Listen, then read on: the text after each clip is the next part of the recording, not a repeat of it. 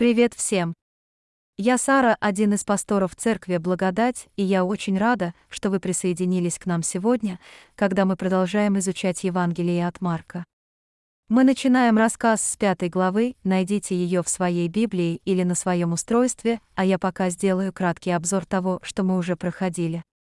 Мы находимся достаточно далеко от начала служения Иисуса, чтобы слово уже прозвучало. Он проповедовал, учил и творил невероятные знамения и чудеса в регионе Галилеи.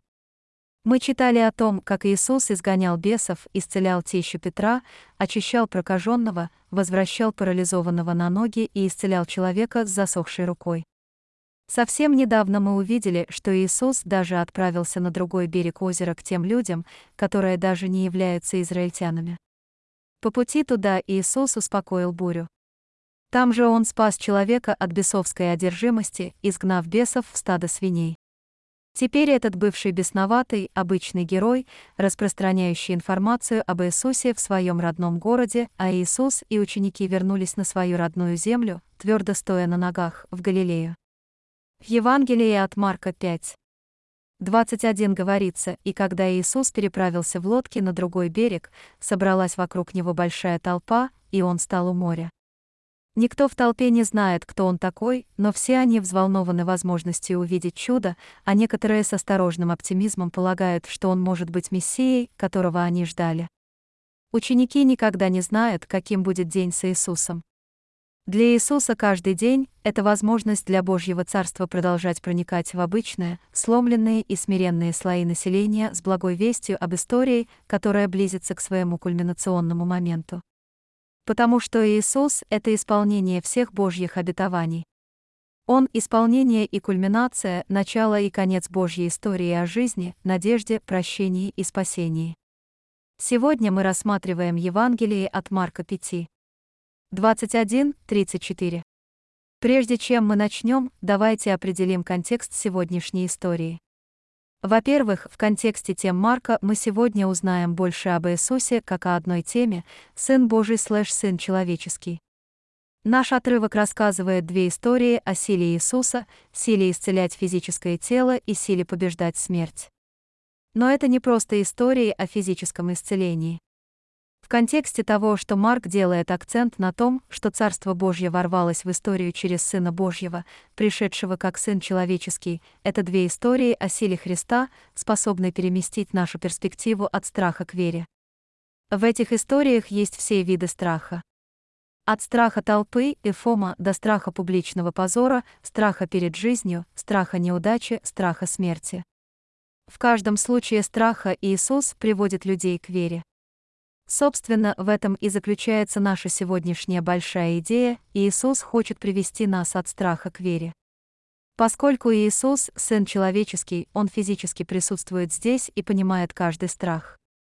Как Сын Божий, Он побеждает. Подробнее об этом позже. Второй контекст сегодняшней истории — литературный. Наши две истории являются примером двух литературных контекстов. Марков сэндвич — это означает, что одна история прерывается другой, прежде чем прийти к завершению. Таким образом, одна история — это хлеб, а другая — индейка, или PB амперсант J, или тунец, или BLT, или что вам больше нравится. Теперь, когда я заставила вас проголодаться, сосредоточьтесь на мне на секунду. Этот прием Марк использует несколько раз, впервые мы увидели его в главе 3, когда общение Иисуса с семьей прерывают религиозные лидеры. Исследователь Нового Завета Н. Т. Райт описывает его так, вкус внешней истории придает изюминку внутренней, вкус внутренний, в свою очередь, призван пропитать внешнюю. Прямо как вкусный сэндвич. Итак, Сын Божий слэш Сын человеческий и сэндвич. Это наш контекст. Вот как мы это сделаем сегодня. Я хочу, чтобы мы вошли в историю, оказались на сцене, где разворачивается история каждого персонажа. Я хочу, чтобы мы увидели, услышали и почувствовали неотложность, боль, смятение и страх. Так, как это было бы у Иисуса. Так же, как Он встречает нас сегодня. Некоторые из вас тоже сломленные, страдающие и боящиеся люди. И вы нуждаетесь в Иисусе. Погрузившись в их историю, мы узнаем, что Иисус хочет привести всех нас от страха к вере. Поэтому мы назовем эту книгу «Исследование перспектив», поскольку мы позволим каждому персонажу ожить в этой истории. Точка мы встречаем нашего первого персонажа и получаем нашу первую перспективу в Евангелии от Марка 5, начиная со стиха 22. Тогда пришел один из начальников синагоги, Иаир по имени, и, увидев его, пал к ногам его и стал умолять его, говоря, «Дочь моя на краю смерти. Подойди и возложи на нее руки твои, чтобы она выздоровела и жила». И он пошел с ним. Давайте разберем характер Иаира. Он – лидер общины, его 12-летняя дочь близка к смерти, и срочная ситуация приводит его в отчаяние. Профиль персонажа, Иаир статус, лидер общины обстоятельства, 12-летняя дочь близка к смерти перспектива, страх смерти, отчаяние, срочность Иаир, лидер местной синагоги. Ученые считают, что это происходит в Капернауме, небольшом рыбацком городке на Галилейском море. И хотя у Иаира есть статус, он как большая рыба в маленьком пруду. Его не стоит причислять к действительно религиозной элите, такой как фарисеи и книжники. Но, возможно, он обеспокоен тем, что Иисус привлекает внимание к Капернауму. У Иисуса есть репутация, он вызывает споры. Как местный лидер, Иаир мог бы с полным правом остерегаться этой шумихи. Пока его не вынудили личные обстоятельства. Его дочь, которой, как мы узнаем позже, 12 лет, действительно заболела. Может быть, болезнь наступила внезапно, может быть, она медленно ухудшалась, но она уже на пороге смерти. Это греческое слово используется в Новом Завете только один раз, оно означает, что это ее последнее понимание жизни, в любой момент она испустит последний вздох. Если вы родитель, вам не составит труда поставить себя на место Иаира и представить его эмоции. Если вы не родитель, но любите кого-то, вы тоже можете себе это представить. Его сердце вырвано из груди. Помня об этом, прочитайте эти слова еще раз. Увидев Иисуса, он пал к ногам его и горячо умолял его, говоря, «Дочь моя на краю смерти. Приди и возложи на нее руки твои, чтобы она выздоровела и жила». Марка 5, 22-23, Иаир боится, что его дочь умрет, и это приводит его в отчаяние. Иаир не уверен на сто процентов, кто такой Иисус на самом деле, но он слышал достаточно, чтобы поверить, что Иисус — последняя надежда его дочери. У него нет другого плана, кроме как найти Иисуса и умолять его прийти. При виде толпы Иаир отказывается от своей осторожности, гордости и страха потерять свое достоинство и бросается к ногам Иисуса с отчаянием в голосе и, возможно, со слезами на лице. Я представляю себе момент, когда он затаил дыхание, ожидая ответа Иисуса. Марк не говорит нам, сказал ли Иисус что-нибудь просто и пошел с ним. Иисус поворачивается и идет к дому, к любимой дочери. Первый шаг к тому, чтобы привести Иаира от страха к вере. Когда он поднимается на ноги, Иаир все еще чувствует острую необходимость, но страх оттесняется надеждой. Потому что Иисус идет, мы привыкли читать, что чудо происходит дальше. Например, парализованный человек, которого спустили через крышу, «Встань и иди», или во время бушующей бури ученики будет Иисуса и говорят «Мир, тишина». Но не в этой истории. Эта история прерывается. Далее мы читаем, что за ним шла огромная толпа и теснилась вокруг него. Это подводит нас к следующей перспективе этой истории ученикам. Взгляните на их профиль характера. Они последователи Рабби по имени Иисус, которые были свидетелями его служения по всей Галилее, и сейчас они находятся в режиме контроля толпы, потому что не хотят, чтобы миссия Иисуса по спасению этой маленькой девочки провалилась.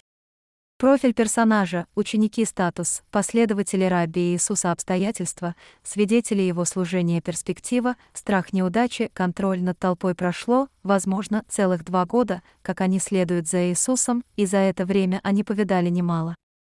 Они знают, что миссия очень срочная, и Иисусу нужно как можно скорее добраться до дома Иаира. Но толпы народа плотные и шумные. Хотя они никогда не могут быть уверены в том, что он собирается сделать, они уже видели Иисуса в действии, поэтому сделают все возможное, чтобы поддержать его миссию. Библия Иисуса рисует эту сцену так, все были на пути. Суета и суматоха. Толкались и давили. Толкались и пихались. Толкались и толкались. Ученики бежали впереди, оттесняя толпу. Я представляю их себе как свиту безопасности принца Уильяма и принцессы Кейт. Или наша американская версия Тейлор и Трэвис. Они идут впереди Иисуса и Аира, освободите место. Пропустите учителя. Девушка умирает. Вам придется подождать своей очереди. Они сосредоточены на цели, и у них нет времени на объезды или задержки. И именно это делает следующую часть истории такой нервной, как для нас, читателей, так и для всех, кто участвовал в том дне. Посмотрите на стих 25, и была женщина, которая подошла к нему сзади в толпе и прикоснулась к одежде его. И Иисус, увидев в себе, что от него исходит сила, тотчас обратился к толпе и сказал, «Кто прикоснулся к одежде моей?» И сказали ему ученики его, «Ты видишь толпу, теснящуюся вокруг тебя, и говоришь, кто прикоснулся ко мне?» И он оглянулся, чтобы посмотреть, кто это сделал. Прежде чем мы поговорим о женщине, подумайте о перспективах учеников. Они сосредоточены, идут в ногу с Иисусом и Иаиром и чувствуют неотложность ситуации. И вдруг Иисус останавливается. Что происходит? Что он делает? Что он говорит? Ученики в замешательстве смотрят друг на друга, а на Иисуса, как на потерявшего голову. Конечно же, кто-то прикоснулся к нему, все к нему прикасаются. Иисус, ни у кого нет на это времени. Нам нужно спешить. На кону жизнь человека. Пойдем. Но, как ни странно, Иисус не взволнован прерыванием или их нетерпением. Похоже, Иисус нисколько не обеспокоен тем, что они могут опоздать к девочке. Вместо этого Иисус внимательно осматривает толпу. Кто-то собрал последнюю надежду и оставшиеся силы, чтобы дойти до него. Посмотрите на эту встречу еще раз, и была женщина, которая имела истечение крови 12 лет и много страдала от многих врачей и истратила все, что имела, и не поправилась, а напротив, стала еще хуже. Услышав рассказы об Иисусе, она подошла к нему в толпе и прикоснулась к его одежде. Ибо она сказала, если я прикоснусь хотя бы к одежде его, то выздоровею. И тотчас поток крови иссяк, и она почувствовала в теле своем, что исцелилась от болезни своей. Иисус же, увидев в себе, что сила исходит от Него, тотчас обратился к толпе и сказал, «Кто прикоснулся к моей одежде?» И сказали ему ученики Его, «Ты видишь толпу, теснящуюся вокруг тебя, и говоришь, кто прикоснулся ко мне?» И он оглянулся, чтобы посмотреть, кто это сделал. Но женщина, зная, что с ней случилось, пришла в страхе и трепете, пала перед ним и рассказала ему всю правду.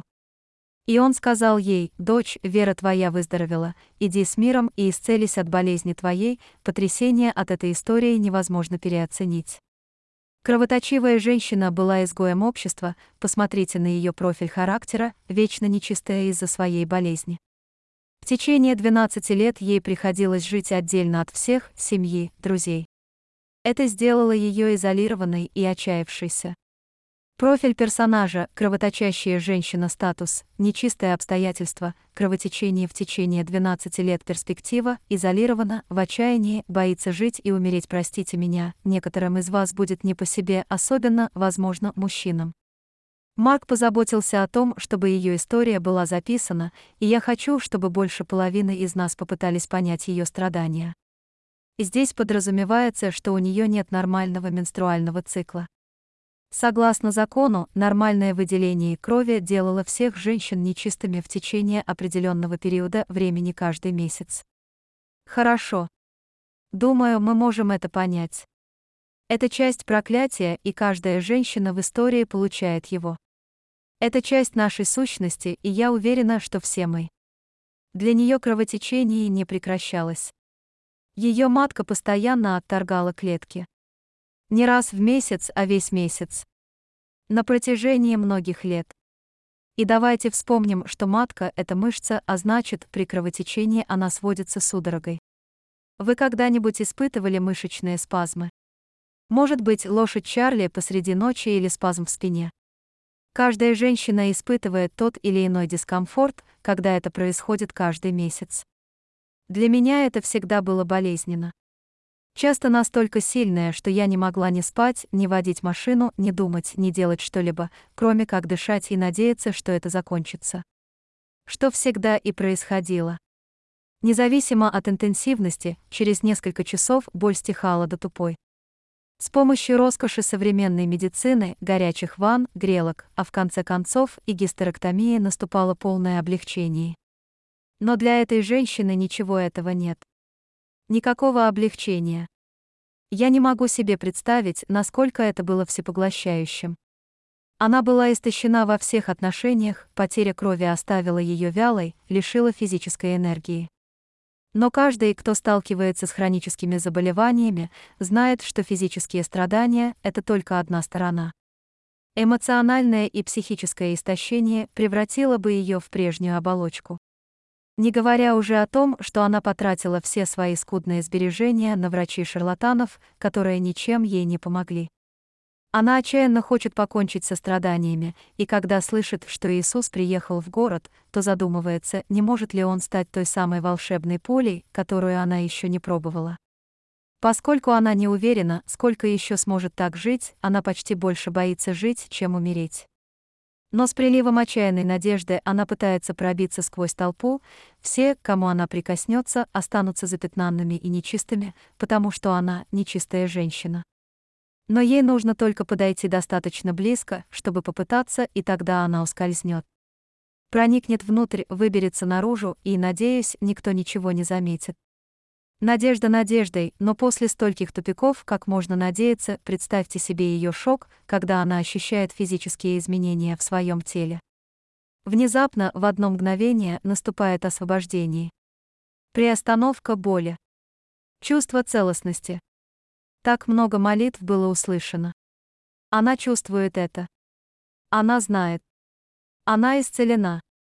Я представляю, как ее ноги упираются в землю, а время замирает, пока она изумляется тому, что не может увидеть снаружи, но инстинктивно чувствует внутри. Но затем она слышит речи Иисуса, и благоговение сменяется паникой, ее поймали. Она не должна была проталкиваться в толпу со своей нечистотой, а теперь все поворачиваются к ней и видят ее. Это маленький город, они знают, кто она.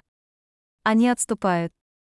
Им даже не нужно показывать пальцем, она осталась одна посреди всех, и ее глаза обратились к Иисусу, и она упала на лицо в страхе, ее собираются публично опозорить. Мне так жаль. Я знаю, что это было неправильно, что я пришла сюда. Но я просто не могла больше так поступать, у меня больше никого не было. Мне очень жаль.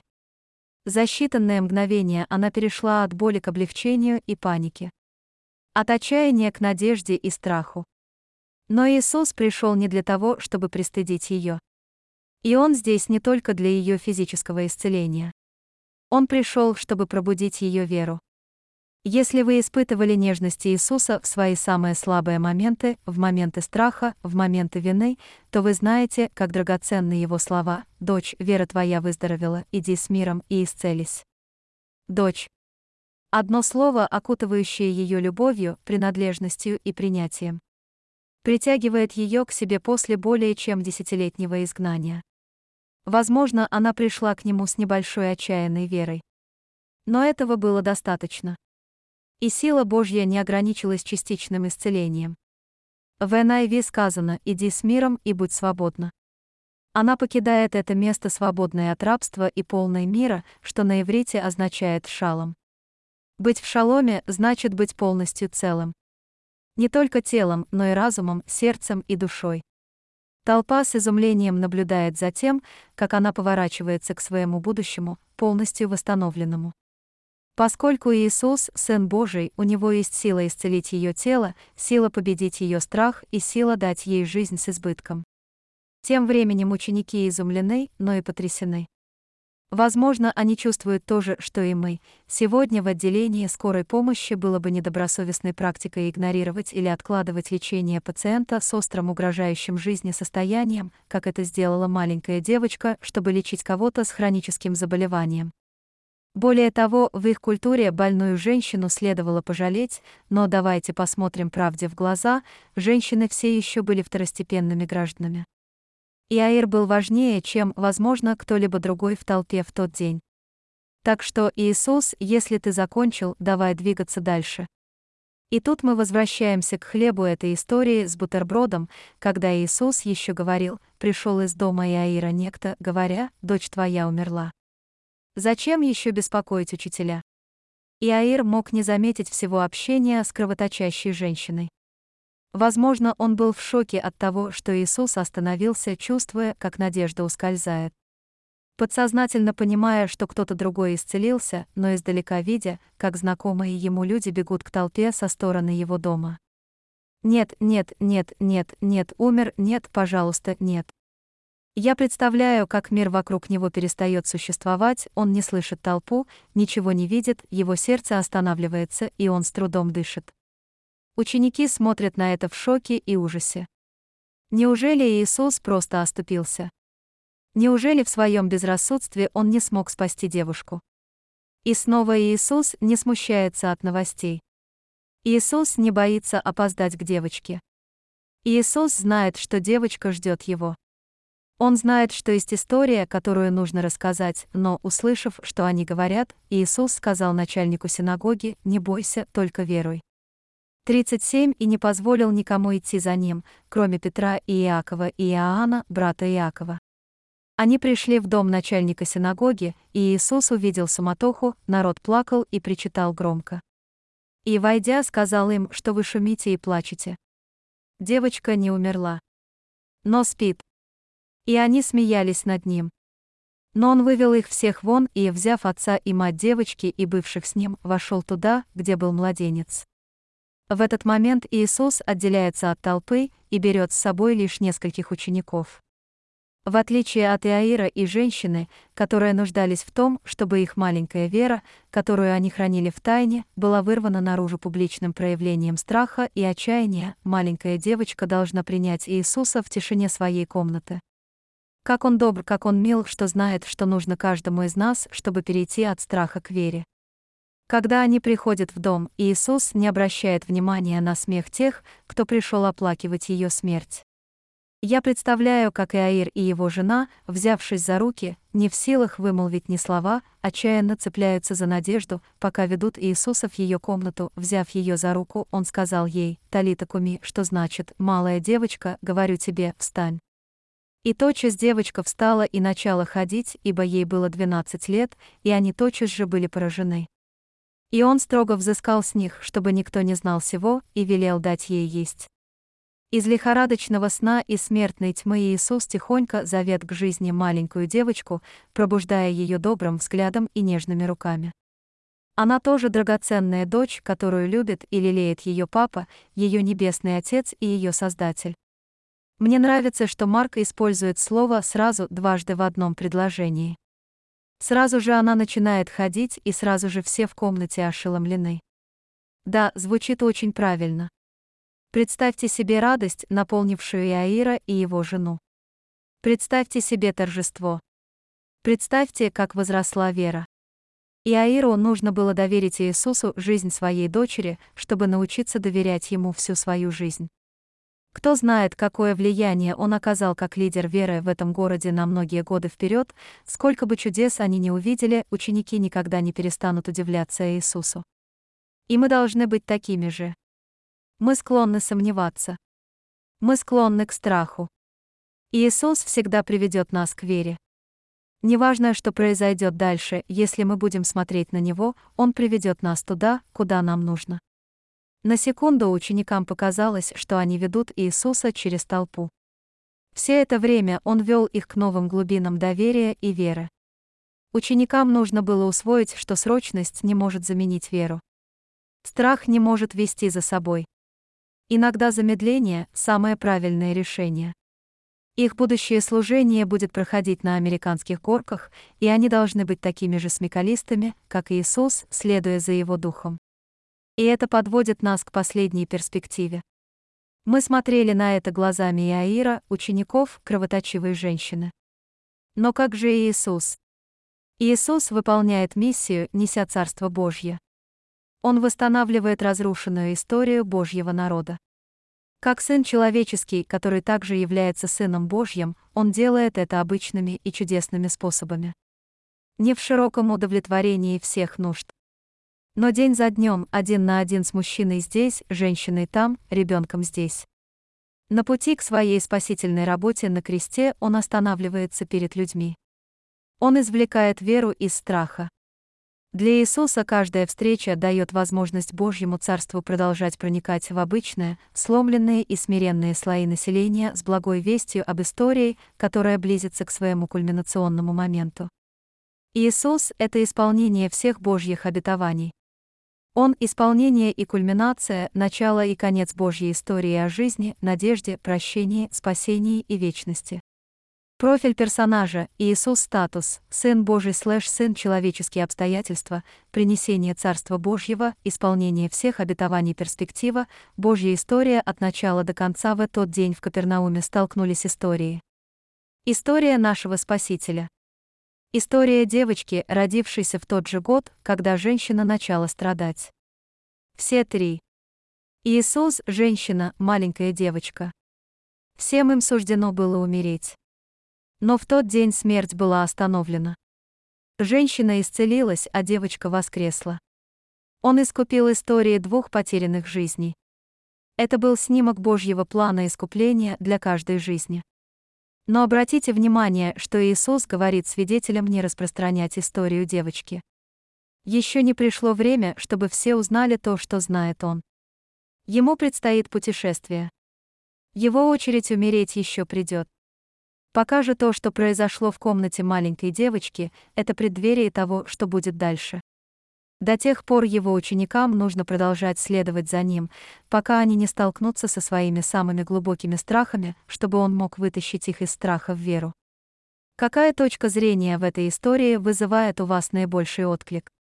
Как и ученики, вы торопитесь, чтобы Иисус поскорее ушел, занялся своим делом, и у вас возникает искушение руководить им, подгонять его под свое расписание.